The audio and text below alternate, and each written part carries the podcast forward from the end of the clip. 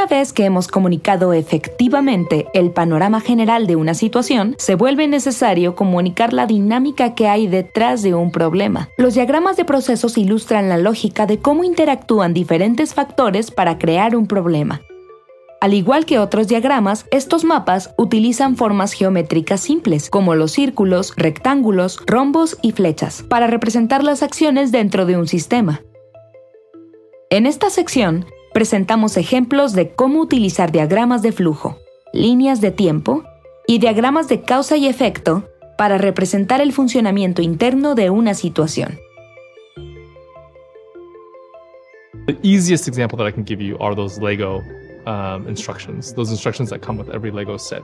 Those are essentially comics. They're uh, a set of sequential images that teach you something. And if you want to express that in prose, it's virtually impossible.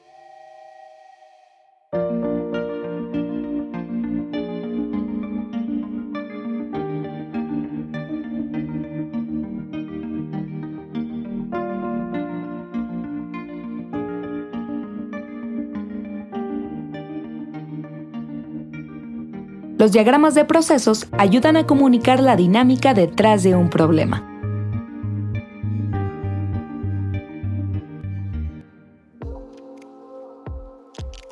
Diagramas de flujo.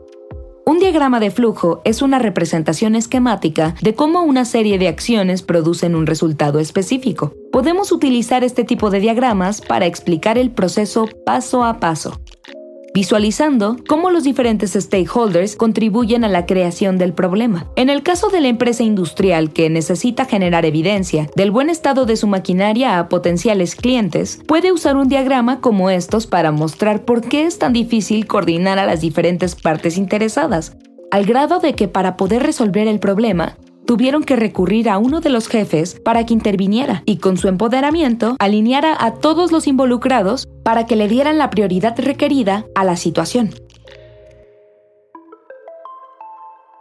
Líneas de tiempo. Una línea de tiempo es un diagrama que muestra de forma cronológica una serie de eventos. Esta barra está marcada con los principales eventos que contribuyeron a una situación conforme se fueron presentando.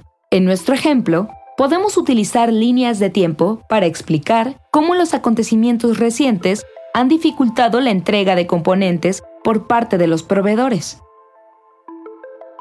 Por ejemplo, podemos mostrar cómo la pandemia del COVID-2019 dificultó la fabricación de piezas, cómo esto provocó una crisis mundial de la cadena de suministro y cómo las cosas están mejorando, pero no han vuelto a la normalidad. Diagramas de causa y efecto.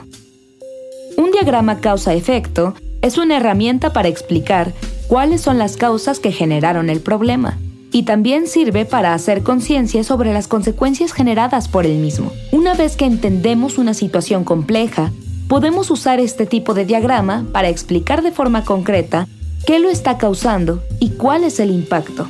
Esto sirve para sembrar un sentido de urgencia cuando necesitamos que nuestra audiencia nos dé luz verde para actuar. Por ejemplo, para ilustrar las razones por las que el Departamento de Mantenimiento enfrenta tantos problemas al realizar las reparaciones requeridas por los potenciales clientes, podemos mostrar del lado izquierdo del problema las causas y del lado derecho del problema el impacto y las consecuencias que esto está generando en la compañía. And quite frankly, the majority of what we try to do is understand the problem before we solve it. So we'll spend more than half our time understanding the problem, visualizing it, gathering insights, empathizing deeply, and then and only then will we build the starter platforms, the opportunities that we can ideate on.